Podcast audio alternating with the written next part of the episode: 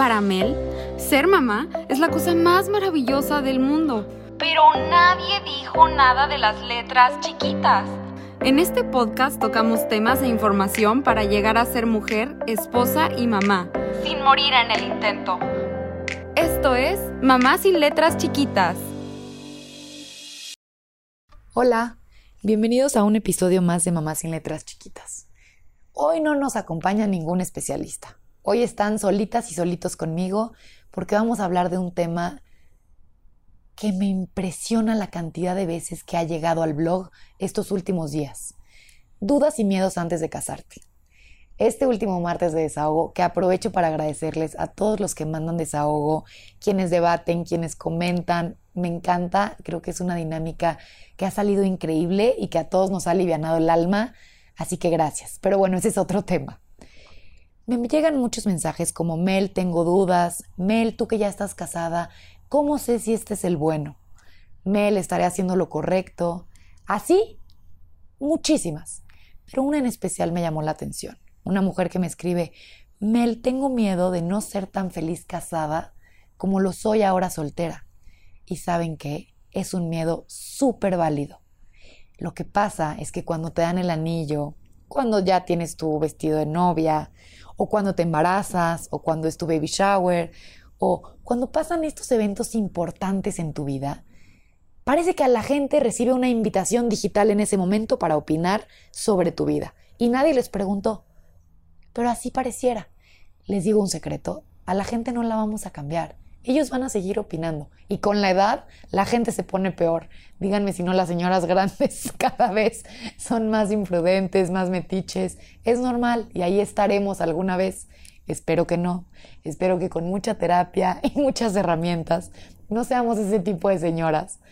Pero lo que les quiero decir es, la gente va a opinar, la gente se va a meter, la gente es metiche de nacimiento. Lo que tenemos que hacer es elegir a quién escuchamos con qué comentarios nos quedamos y tomar las cosas de quien vengan. Eso es lo más importante de todo. Les sorprendería la cantidad de amigas mías que me dicen, Mel, es que me dieron el anillo y tengo amigas que ni siquiera me han felicitado o no se emocionaron muchísimo o nadie me está planeando una despedida de soltera y yo pensé que les iba a dar muchísimo gusto. En ese tipo de eventos, como se los acabo de decir, hay un recorte de personal importante. Te das cuenta cuál es la amiga que antepuso su envidia, por ejemplo, y nada más te dijo, ay, sí, felicidades, va a estar padrísimo, piénsalo bien, cuando en realidad lo que le aterra es haber que, haberse quedado sin su mejor amiga los jueves en minifalda para ir a ligar al antro. La gente siempre pone primero lo que va primero para ellos y no es egoísmo. Yo entiendo, yo entiendo que a esa mejor amiga soltera pues le cueste trabajo que su mejor amiga se vaya a casar y vaya a hacer su proyecto de vida y su familia y sus hijitos y todo, cuando ella a lo mejor no sale ni a la esquina o no la invitan ni por un esquite en domingo, no sabemos. Entonces, no tomen las cosas personales. Acuérdense que la gente habla desde sus heridas, desde su experiencia y desde sus miedos, ¿ok? Partiendo de ahí, les quiero decir una frase que yo tengo grabada en mi cabeza. Yo no sé si la leí, si la escribí, si alguien me la dijo antes de casarme, no me acuerdo. Pero alguien, o escuché en algún lugar de verdad antes de casarme, que alguien dijo, duda es no. Si dudas meses, semanas o días antes de casarte, no lo hagas, cancela tu compromiso, manda todo a volar. Y les digo una cosa, es completamente falso porque es humano dudar. Es humano tomarte el tiempo, los segundos, los minutos para pensar, ¿estaré haciendo lo correcto? ¿Y saben qué? Qué bueno que duden, porque no es una decisión que se toma a la ligera. No estamos decidiendo cualquier cosa, no es a qué restaurante vamos a cenar, no es si le contesto el mensaje al exnovio o no le contesto. Es una decisión de verdad. Yo diría que es la más importante de tu vida. No sé si esa o si decidir ser mamá, ser papás. Pero es una definitivamente de las decisiones más importantes de tu vida. Entonces, si dudas, si tienes miedo, me ponía una de ustedes en un desahogo. Mel, es que nos hemos hablado muy feo, nos estamos peleando mucho, me he dado cuenta que somos muy diferentes. Por supuesto que se han peleado, por supuesto que se han hablado feo. La boda trae muchísimo estrés. Y no es porque la, como ponen en las películas, que porque la servilleta no combina perfectamente con el mantel. No, a lo mejor no eres esa novia histérica. A lo mejor eres la novia más relajada y no entiendes por qué te estás peleando tanto. Mis peores peleas con Miguel, mi esposo, fueron antes de casarme. Y yo una noche antes de mi boda, una noche antes, hicimos un cóctel con la gente más cercana, con los amigos más queridos, familia, etc. Una noche antes, eran las 11 de la noche, y yo me acuerdo de decirle a mis amigas, estoy muy nerviosa, no sé qué hacer, estaré haciendo las cosas bien. Una noche antes. ¿Qué significaba eso? ¿Que la estaba regando? ¿Que escogí mal? ¿Que estaba firmando mi sentencia? Claro que no. Te mueres de nervios porque estás casándote con conciencia. Te estás casando sabiendo que nadie se casa pensando, ay, bueno, a lo mejor un día me divorcio. O ay, bueno, a lo mejor un día acabamos del chongo. No, te estás casando como te debes de casar, pensando y luchando y queriendo con todas tus ganas que sea para toda la vida. Esa es la realidad. El consejo que sí les puedo dar es te tienes que casar muy enamorada, muy enamorada. No porque vaya a bajar el amor, no porque después ya es horrible el matrimonio como mucha gente lo plantea. No es verdad. Simplemente después llegan otras cosas. Llega la rutina, luego llegan los hijos, luego llegan muchas otras cosas. Y digamos que se va haciendo un poquito distinto. Cada etapa es muy linda, hay etapas muy difíciles del matrimonio, sí, pero esa es mi experiencia. Ustedes no se van a basar en lo que Mel vivió. Yo tengo amigas que me dicen, ¿cómo, Mel? ¿Por qué dices que el primer año de casados es difícil? A mí me fue increíble, estuvo padrísimo, no teníamos horario de llegada, viajamos muchísimo, la pasamos bomba, no teníamos responsabilidades. Cada quien habla desde sus heridas, recuérdenlo, y desde su experiencia. Lo que yo les puedo decir a todas estas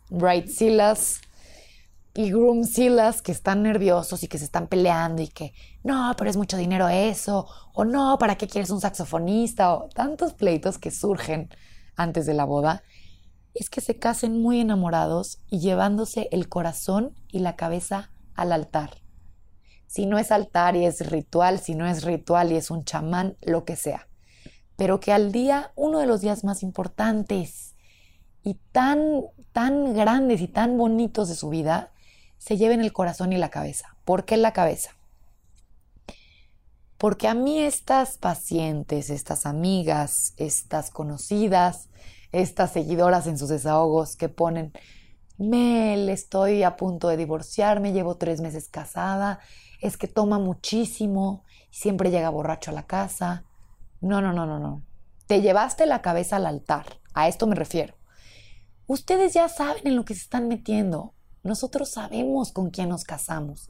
Sabes con quién te estás casando. Y si no, no te cases. Ahí sí no te cases. Y lo sostengo y se va a quedar en un podcast inmortal para siempre para que si algún día tengo una hija lo escuche y mis hijos también. Al llevarte la cabeza me refiero a saber en lo que te estás metiendo. Lo bueno y lo malo. Y así es como yo les voy a dar esta estrategia emocional que creo que les puede ayudar mucho. Es un tema de, a ver, ya me dieron el anillo, acepté, estoy feliz, me muero de amor, quiero compartir mi vida con esta persona, ser equipo, mover el pie en la noche y que ahí esté. Sí, la parte cursi, mamá sin letras chiquitas también la tiene. Pero llevarte la cabeza es decir, a ver, voy a inventar todo un caso ahorita de la nada. No sé, me llevo pésimo con su mamá, me cae pésimo su hermana, este, él es muy codo, a lo mejor me choca porque siempre peleamos porque él es muy codo y nunca quiere gastar. O sea, haz un inventario de las cosas sin letras chiquitas. La persona que escogiste tal cual, como es. Así. Entonces, ya que ves todo eso, yo veía todo eso porque por supuesto que yo lo hice. Y decía, está bien, podemos, y él y yo vamos a poder. Y el amor que él y yo nos tenemos va a ser mucho más grande. ¿Es vivir en una burbuja? No. ¿Es pensar muy positiva y muy optimista? No, ya me conocen. Ustedes ya saben que yo no soy así. Pero cuando ya tienes todo planteado, las cosas sobre la mesa, hagan una lista si quieren. Pónganlo así a papel y a pluma a la antigüita y decir, a ver, todo esto. Bueno, si de repente llega una vez al mes muy borracho y siempre nos peleamos, o no sé, me ponen muchas mujeres en los desahogos, Mel es que me pinta el cuerno, es la sexta vez que me pinta el cuerno. A ver, ustedes saben con quién se están casando y saben a lo que se están metiendo. Lo que no se vale, y no es que no se valga, más bien lo que les recomiendo ahorrarse y evitarse es a los tres meses de casada estar llorando en una terapia, en un consultorio, porque yo pensé que iba a cambiar. No, señoritas y jóvenes, casarte con la idea de que va a cambiar, no se los recomiendo. Creo que la gente puede cambiar, sí, creo que puede modificar algunas conductas, haciéndolo por el otro, por mejorar la relación, por estar en paz, por tener una, armonía en casa, sí. Pero si te casas pensando que le va a bajar al alcohol, si te casas pensando que te ha pintado el cuerno todo el noviazgo y ahora ya va a parar porque ya estuvieron en una iglesia y dijeron para toda la vida, no va a suceder. Y no se case. Qué feo casarte apostándole a algo que no sabes si va a suceder. Porque ¿a qué le apostamos cuando nos casamos? ¿A qué va a ser para siempre? Sí, me pueden decir, Mel no sabe si va a ser para siempre. Ok, no, pero para siempre mientras los dos queramos. Y es lo que siempre les digo a mis amigas y a mi gente más cercana. Casarte es elegir todos los días continuar ahí. Y por supuesto que hay malas rachas. Por supuesto que una vez yo le empaqué todas las maletas a mi esposo y le estaban esperando las maletas en la puerta de mi casa. Por supuesto que hay crisis. Ahora, ya si tú sales de la crisis, si continúas, el tipo de familia que quieres tener, el tipo de matrimonio que quieras tener, eso ya es tema de ustedes dos y eso ya lo verán con el tiempo. Pero ahorita estamos hablando de las dudas y miedos antes de casarte. Así que por favor, si llega tu tía metiche a decirte, mijita, piénsalo bien, yo veo que no trabaja mucho, o llega tu tío y te dice, aquí estamos por si cambias de opinión, cualquier cosa. Escuchen a quien admiren, escuchen a esa persona con quien tengas cosas afín, con quien digas, yo quiero pensar así, yo me quiero manejar así, yo quiero vivir mi vida así.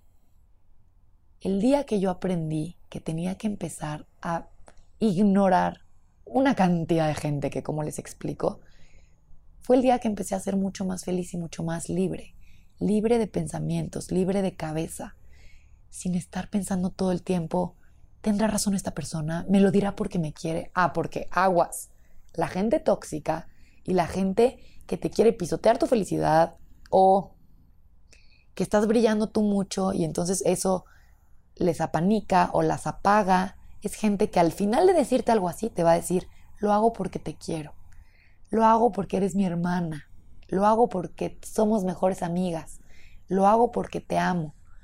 Ojo, tienen que partir de un punto de sí escuchar lo que te están diciendo. Si es un cuate que te hace daño, que tu mamá te ve fatal, tu mamá te ve que no sales ni a la esquina, que traes unos celos incontrolables, miedos, que es un cuate que ni siquiera te trata bien, que te hace sentir menos y te dice que no te cases, por favor, y te junta a tu familia a rogártelo, ahí ya estamos hablando de un caso distinto.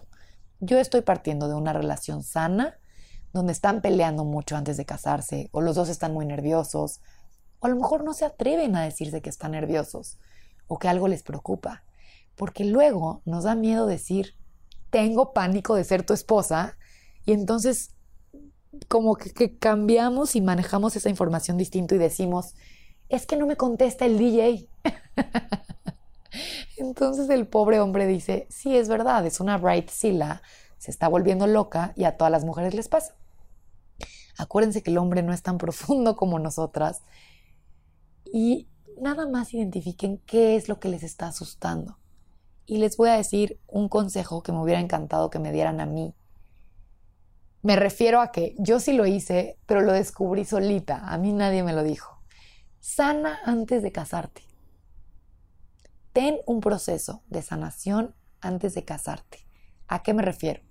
Ve a terapia. Acércate ahora sí que a quien más confianza le tengas y puedas hablar con alguien de esto. Hay que trabajar en los celos, en las huellas de abandono que todos tenemos, en los miedos, en la angustia, en los patrones. ¿Cuántas de nosotras de repente nos cachamos diciéndole ahora a nuestros hijos frases, por ejemplo, que nos decían nuestras mamás y nos chocaban? Hay que fijarnos en eso, en sanar antes de casarse. Y les digo para qué. Para que sean felices y para que estén en paz. Porque nosotros no vamos a controlar lo que suceda. Lo que sí podemos controlar es nuestra salud mental. Y de ahí parte todo. No vendan espejitos, señoritas y jóvenes.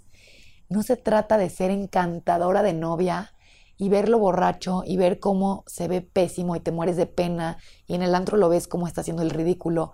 Pero como ya te quieres casar y como ya quieres anillo, o como ya tienes anillo y no quieres que se cancele tu boda, no dices nada y te quedas calladita. No, no, ¿para qué? Ahorita, ¿para qué? Mejor ya casados, ya pongo límites. Ya casados, ya pongo orden. Error. Y ese es un foco rojo que les recomiendo tener muy presente hablar de lo que les molesta, hablar de los acuerdos que vayan a tener y hablar de las expectativas del otro. Yo me acuerdo perfectamente un viaje a Acapulco que hice con Miguel antes de casarnos que decíamos, ¿qué esperas tú de mí? Y Miguel me, Miguel me decía como, ya, por favor, no empieces a profundizar. Y yo, no, no, sí quiero saber, por favor. Entonces nos sentamos y cada uno le dijo al otro lo que esperaba, desde tonterías como, que vayamos a comer con mi familia una vez a la semana, ¿no? Hasta cuando seamos papás o qué pasa si yo nada más quiero tener un hijo y tú a lo mejor no quieres ninguno, o si yo quiero tener tres, o si yo voy a trabajar, voy a aportar parte de lo que se necesita a la casa, nos vamos a ir mitad y mitad, tú me vas a mantener, este, voy a continuar trabajando, ¿qué onda? O sea, y no tengan miedo. Un hombre que se sienta presionado o acorralado por hablar de estos temas está completamente equivocado y habla de una inmadurez emocional. ¿Por qué? Porque no se lo estás diciendo el día que pasa por ti y te invita al cine. No se lo estás diciendo a los tres meses de novios. Estamos hablando y partiendo del punto de que son mujeres y hombres que están a punto de casarse. Ya hay una fecha de boda, ya tienes el vestido. O sea, ya está todo listo, digamos. Y hablar de estas cosas hasta antes del anillo, obviamente, si tu comunicación, si tu relación, si tu personalidad, si todo te lo permite, pero es lo que yo más les recomiendo. Y no es una subasta, no es decir, a ver, si nos casáramos, ¿tú cuánto me darías? no se trata de eso. Se trata de decir, ¿qué esperarías tú de, de tu mujer, de tu pareja, de tu hombre? Y de esa manera te vas dando cuenta cómo cada quien va arrastrando cosas de casa. Yo me acuerdo que Miguel me decía, lo que menos quiero, por ejemplo, y me mencionó algo que vivió él en casa toda su vida. O lo que me chocaría es que tú fueras una mamá que, y mencionó algo de su casa, igualito que yo.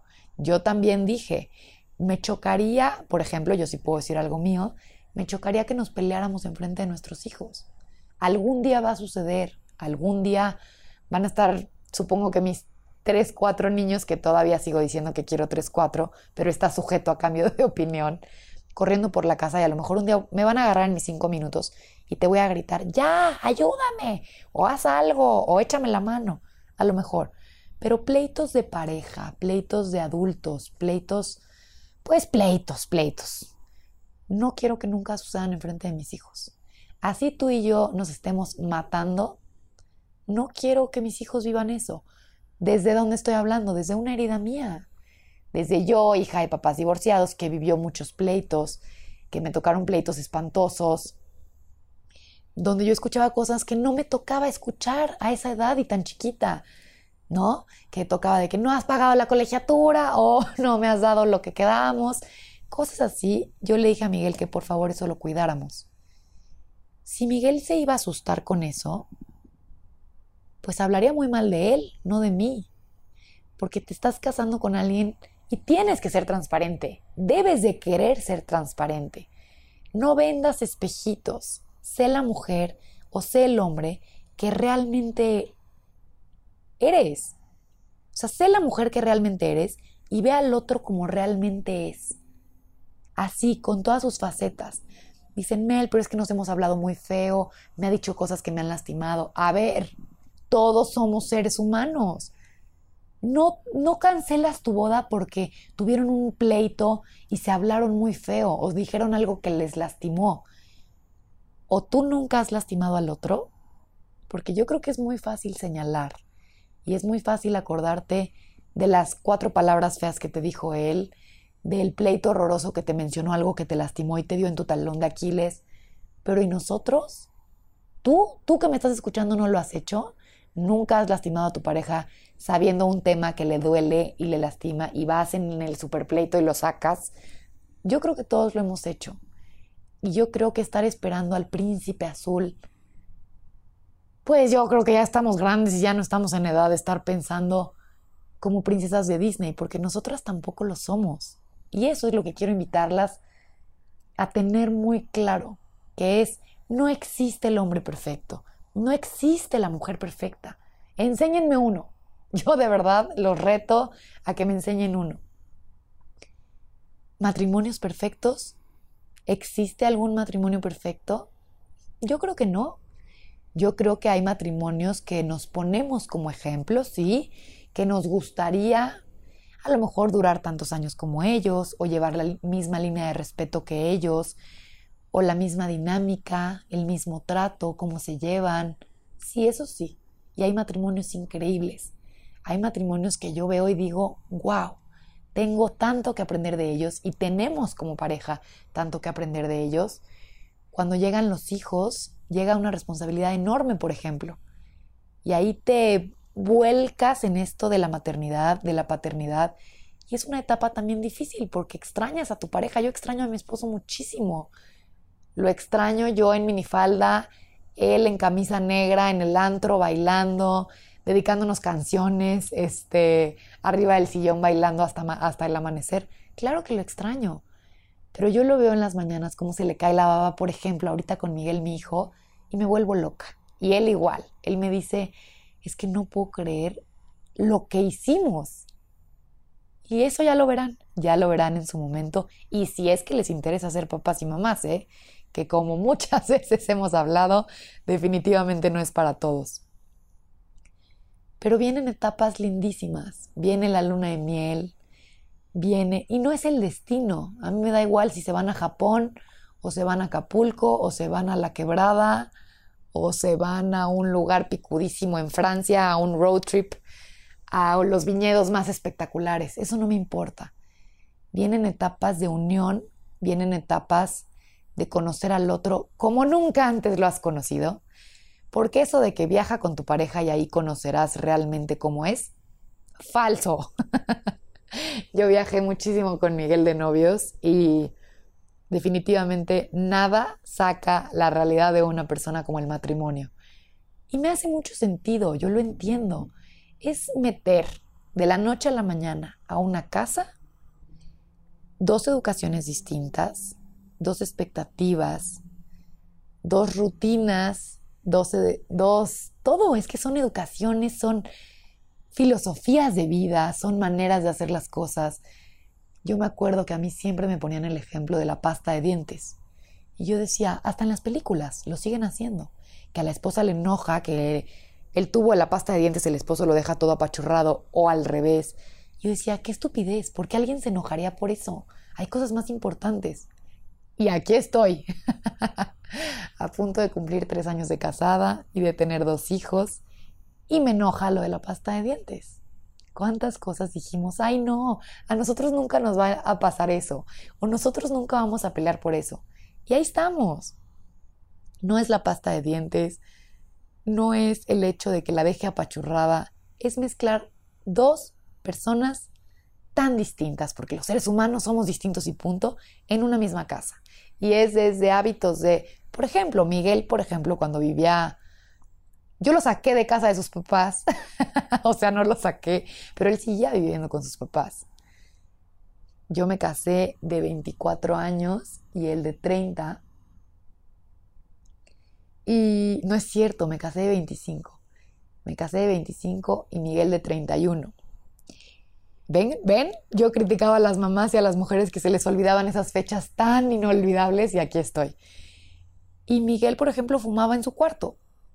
O sea, fumaba en su cuarto y no pasaba nada. Y en, en, su casa se lo permitían y está perfecto. Cada quien sus reglas y cada quien su casa. Yo me muero antes de ver un cigarro en mi cuarto. Me muero. Y por ejemplo, no se puede dormir si no deja la tele prendida. En mi casa las reglas fueron, nunca tuvimos televisión en nuestro cuarto, nunca. Había una televisión en la sala de tele y una televisión en el cuarto de mis papás. Y supuestamente mis papás lo hicieron para fomentar la convivencia. A lo que voy es, cambia todo. Miguel en Luna de Mil me decía, no compramos el mueble para la tele. Y yo, ¿cuál tele? Pues la que vamos a poner en nuestro cuarto. Y yo, no, no, vamos a fomentar la convivencia. Claro que acabamos poniendo tele en nuestro cuarto, solo que en las noches se prohíbe hasta cierta hora porque si no, de verdad, yo no puedo dormir. Y, y, lo solucionamos fácil. Miguel está en el PlayStation, que es en la sala de tele y le encanta, y luego ya se mete a dormir conmigo. Y así yo ya no escucho sus ronquidos del principio. Son negociaciones. El matrimonio es una negociación continua, es aprender a ceder, es hacer equipo y entender que no siempre vas a ganar, que no siempre vas a tener la razón y que es un proyecto increíble de vida. Mientras haya respeto, mientras haya amor, mientras haya ganas. Y como les digo, no sabemos si es para siempre, claro que no sabemos. Pero es elegir todas las mañanas, voltear a verlo y, lo, y ves al mismo cuate todos los días, ¿eh? Y se vuelve muy rutinario.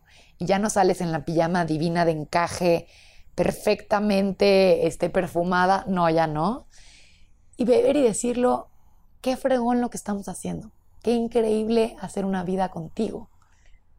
Así la vida nos dure 10, 15, 20 o 60 años de casados. Estoy haciendo mi vida contigo. Y lo hice increíble en elegirte como el papá de mis hijos. Mi compañero de vida, mi novio, mi amante, mi esposo, mi... De verdad, de verdad, es algo increíble. Ahora las seguidoras chiquitas, como yo les llamo, tienen pánico del matrimonio. Yo no sé si es por lo que han visto en casa, yo no sé si es por la cantidad de divorcios, por la cantidad de relaciones, pues fallidas, digamos. Pero la gente cada vez le tiene más miedo al matrimonio. Y ojo, yo no sé si vayan a ser más felices casadas que que solteras. O sea, yo no sé si esa pregunta de esa seguidora que no le contesté, porque quise hacer este podcast, de Mel, tengo miedo de no ser tan feliz casada como lo soy soltera. Ya dije al principio, es una pregunta súper válida, pero no compares. Tampoco vas a comparar, este, no sé, la dinámica de tu esposo con tu exnovio que amabas o cómo te decía tu ex y ahora cómo te dice tu esposo no, no, no quieran mezclar. Son etapas distintas de vida. Y lo que les puedo decir, y algo que me ayudó muchísimo a mí a sanar tantas cosas y romper tantos patrones y poder empezar mi familia como la soñé, como yo la quería y sigo luchando todos los días por lograrlo, es vivir las etapas correctamente y casarte por los motivos correctos. ¿Qué es vivir las etapas correctamente? Si te vas a casar y pretendes estar miércoles, jueves, viernes y sábado en el antro hasta las 6 de la mañana, con él o sin él, con amigas o sin amigas y seguir en el relajo y lo que sea, está bien. Pero entonces estén en, el mismo canal, porque yo tengo muchas primas divorciadas que fue por eso, porque el cuate seguía 5 de la mañana bailando, este, ya iba a decir el caballo dorado, qué horror, me estoy convirtiendo en esa señora. 5 de la mañana bailando Maluma y la esposa diciendo, bueno, ya cumplimos dos años de casados, yo ya quiero dar el siguiente paso, yo ya me quiero embarazar, yo ya quiero hacer familia contigo. Y los cuates, miércoles, jueves, comidas, sobremesas, llegaban tardísimo. Y muchas primas y conocidas que tengo se divorciaron por no estar en el mismo canal. Yo por eso les recomiendo vivir las etapas correctamente y casarte con alguien que tenga las mismas prioridades que tú. La prioridad debe ser la casa y debe ser ustedes antes que cualquier cosa.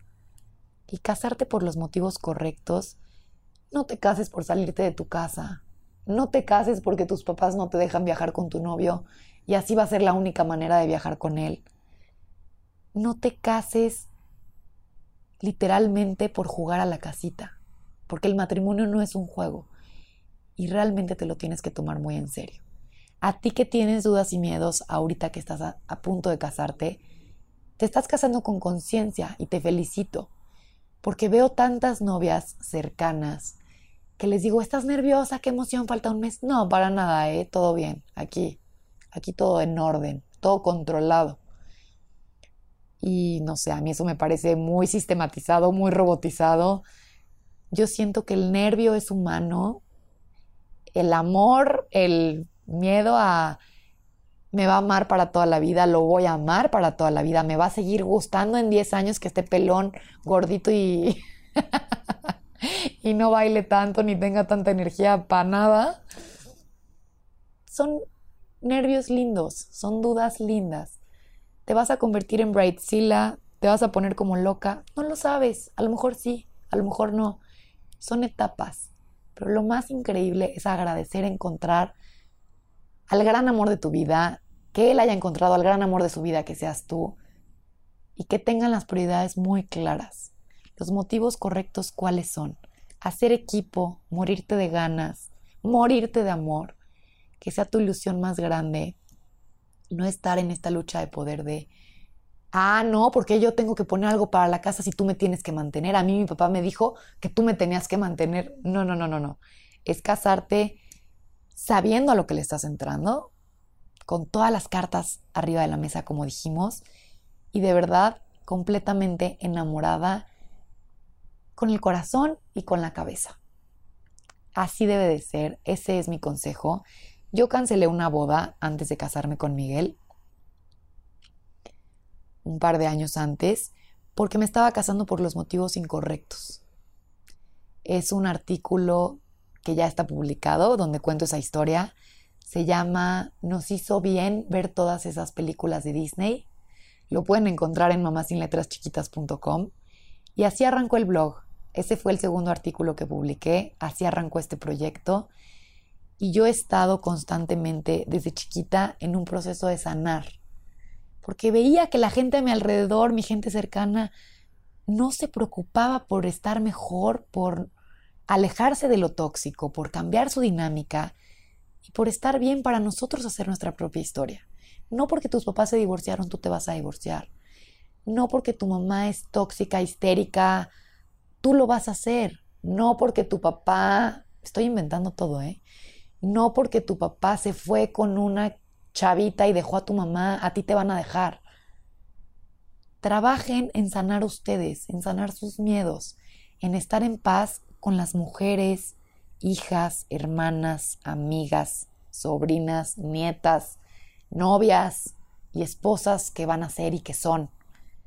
Cuando tú estás en paz contigo misma y sabes lo que vales, sabes que no estás buscando media naranja de verdad, porque ya eres una naranja completa, y sabes lo que quieres en la vida, instantáneamente te alejas de lo que no empata con lo que tú quieres.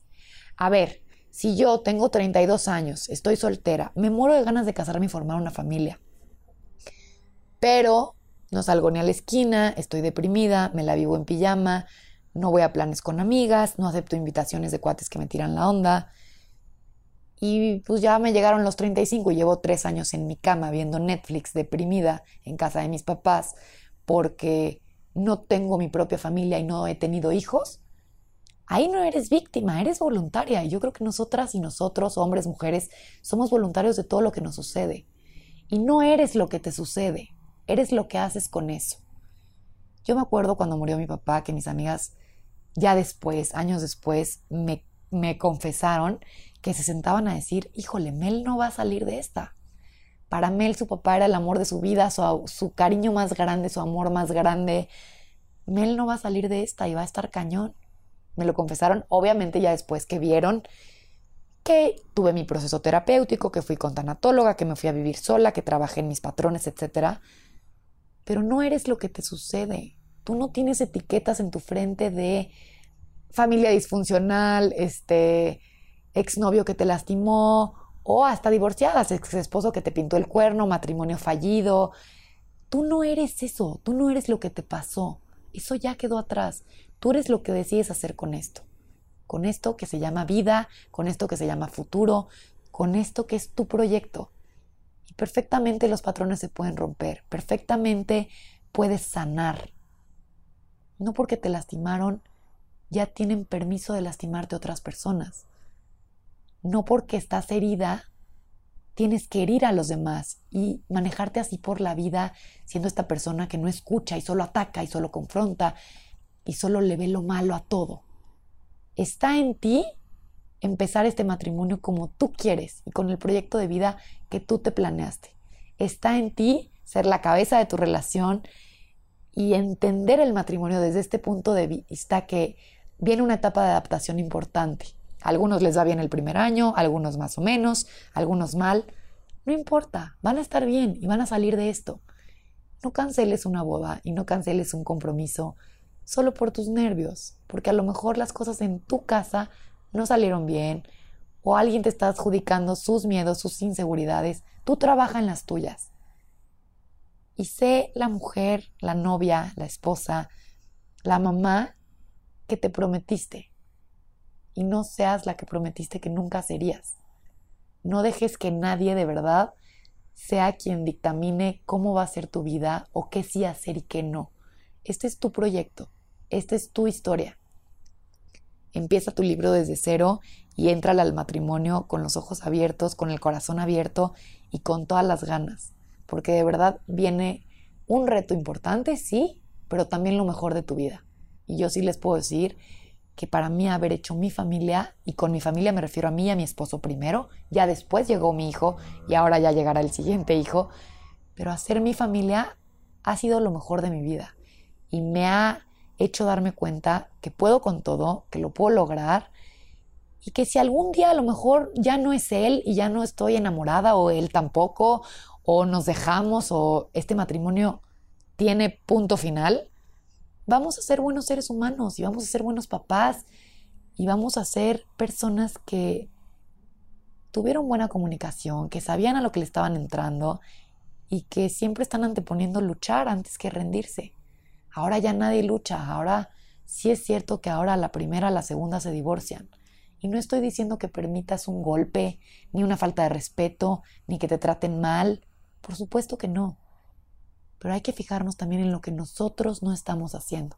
Depositar nuestra felicidad en las manos de alguien más está fatal. Pensar y decir, le toca a él hacerme feliz, le toca a él consentirme, le toca a él que esto funcione, eso está mal. Es un trabajo absolutamente de los dos. Y ya, ya se despertó mi bebé, ya está sonando el monitor, así que me tengo que ir las dejo con este tema que me parece importantísimo y que espero les funcione y les alivian el alma. Tomen las decisiones con el corazón, con la cabeza y empiecen una etapa lindísima de su vida. Y que sepan que podemos con todo y que la terapia, la terapia, no me voy a cansar de decirles que la salud mental es mucho más importante que cualquier otra cosa. Trabajen en eso, en estar bien ustedes, en saberse las mujeres, los mujerones que son y los superhombres que son, y que nadie los baje de ahí y que nadie los haga sentir menos. Y estar trabajando todos los días en ser mejores personas, mejores parejas, mejores seres humanos. Estar completos. Es eso. Es eso lo que les recomiendo y me voy por este niño que ya va a empezar a gritar y esto se va a convertir en un drama. Gracias por estar aquí, gracias por escucharme, les mando un beso y me encanta que estén, me encanta que sean parte de esta comunidad sin letras chiquitas.